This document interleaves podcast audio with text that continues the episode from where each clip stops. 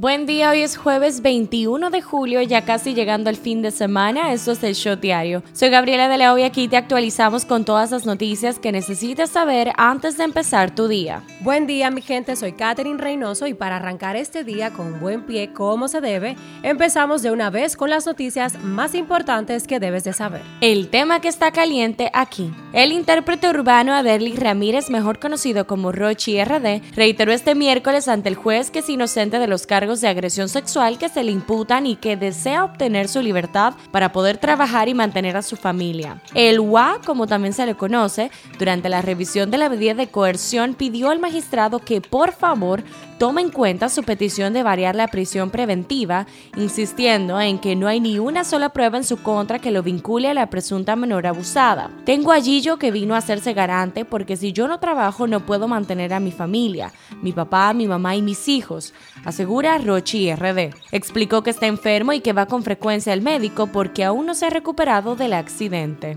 Sin embargo, Rochi seguirá en prisión. Así lo decidió la primera sala penal de la Corte de Apelación de Santo Domingo, que dispuso ayer el mantenimiento en prisión del exponente urbano. El tribunal tomó la decisión al rechazar un recurso de apelación interpuesto por los abogados de Rochi. Con una multitud coreando su nombre, así fue recibido el artista urbano Rochi RD a su salida de la corte. Rochi, Rochi, Rochi era el cántico de la multitud que solo se fue incrementando en volumen cuando vieron a Aderly Ramírez, nombre original del artista, bajar por las escaleras del recinto judicial. José Martínez Brito, uno de sus abogados, aseguró que el artista continúa en la cárcel porque quieren dar un ejemplo con él por ser una figura pública. Dijo que a pesar de esto hay que seguir confiando en la justicia dominicana. El tema que está caliente allá. El primer ministro británico Boris Johnson se despidió del Parlamento entre aplausos, abucheos y gritos. He ayudado a sacar a este país de una pandemia y a salvar a otro país de la barbarie, dijo ante las cámaras de los comunes. Según el premier, se va con la satisfacción de una misión ampliamente cumplida.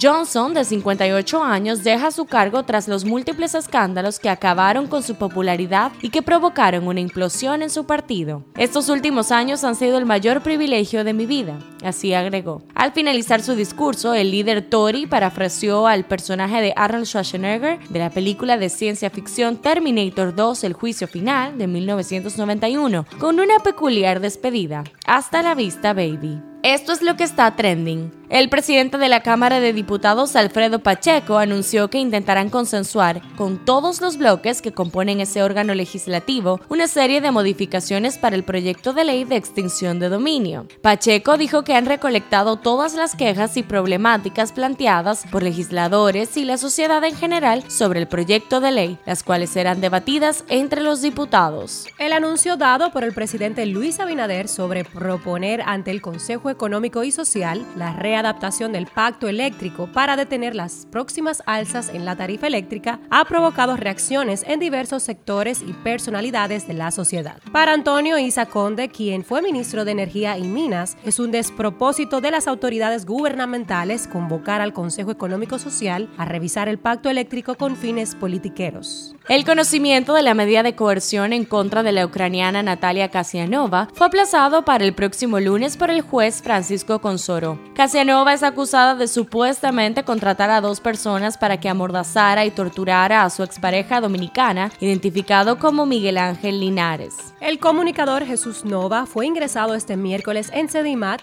tras presuntamente sufrir un infarto. Por otro lado, hay un trend en TikTok llamado Es un 10 pero que ha causado polémica y opiniones divididas entre los usuarios, ya que algunos se toman con humor esta tendencia, mientras que otros lo consideran ofensivo. ¿De qué trata Es un 10 pero?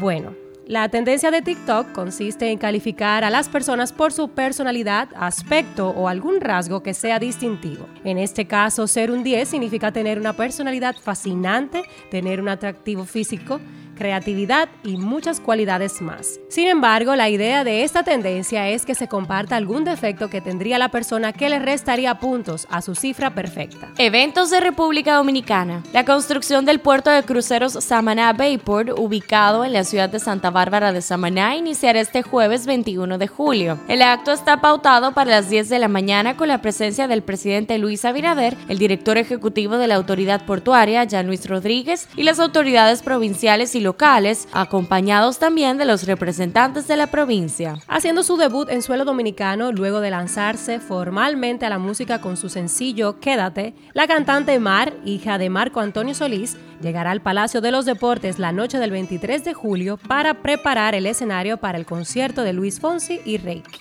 En las efemérides. Cada 21 de julio homenajeamos a un animal de cuatro patas fiel e incondicional, considerado el mejor amigo del hombre. El 21 de julio se celebra el Día Mundial del Perro. Politiqueando un chin. La Cámara de Diputados aprobó en dos lecturas consecutivas el proyecto de ley que declara cada 6 de agosto el Día Nacional del Atletismo. La Cámara de Diputados aprobó este miércoles en su sesión en el Congreso Nacional el proyecto de ley que crea el Sistema Nacional de Protección y Atención integral a la primera infancia y a la vez crea el Instituto Nacional de Atención Integral propuesta por el Ejecutivo. El Partido de la Liberación Dominicana consideró que la modificación de la Ley 47-20 de Alianza Público-Privada sometida por el gobierno representa un riesgo y un peligro para el Estado dominicano, ya que le quitaría grados de libertad al gobierno central, generaría problemas de corrupción y promueve un incentivo perverso que afectaría la elección de los proyectos. Hablando un poco de salud. Salud Pública notifica a la población que ha recibido la confirmación de dos pacientes positivos para el virus de la viruela símica. Las autoridades de salud pública informaron este miércoles mediante la rueda de prensa que no hay transmisión comunitaria de viruela del mono en República Dominicana, sino que se trata de casos importados por extranjeros que han visitado el país. El Ministerio de Salud Pública, a través de la Dirección General de Epidemiología, informó este miércoles que no hay desbordamiento de casos de dengue, pero sí aumento de casos sospechosos de la enfermedad, por lo que llama a la población a no descuidarse debido a que se está en la época de la transmisión de enfermedades tropicales transmitida por vectores.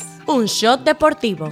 El dominicano Emmanuel Clase ponchó a los tres bateadores que enfrentó en el noveno inning y la Liga Americana aprovechó un rally de tres carreras en la cuarta entrada para vencer 3 a 2 a la Liga Nacional en la edición del Juego de Estrellas del 2022 celebrado en el Dodger Stadium de Los Ángeles. Paz en TNT, paz en el mundo. El exmandatario brasileño Luis Ignacio Lula da Silva, favorito para las elecciones de octubre, prometió este miércoles que los brasileños volverán a comer tres veces al día cuando retornen al poder. ¿Qué dice la gente en Twitter? A Kylie Jenner le dicen la criminal del clima por compartir que toma vuelos en su jet privado tan cortos como de hasta tres minutos. ¿Sabías que? La mansión de Vito Corleone, el jefe mafioso de la mítica película El Padrino, está en alquiler en la plataforma de Airbnb al increíble precio de 50 dólares la noche. La casa, situada en Staten Island, al sur de Nueva York, tiene 6.248 pies cuadrados y es la que aparece en la apertura de la primera entrega de El Padrino en 1972 en la escena de la boda de una hija de Corleone que se celebra en el jardín.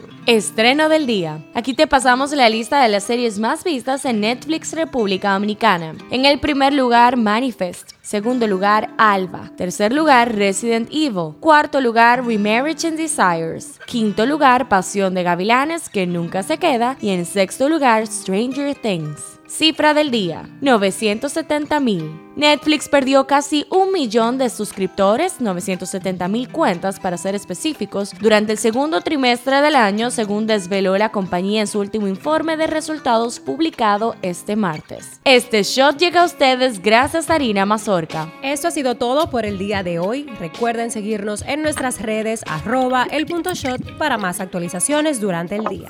Nos vemos cuando nos escuchemos.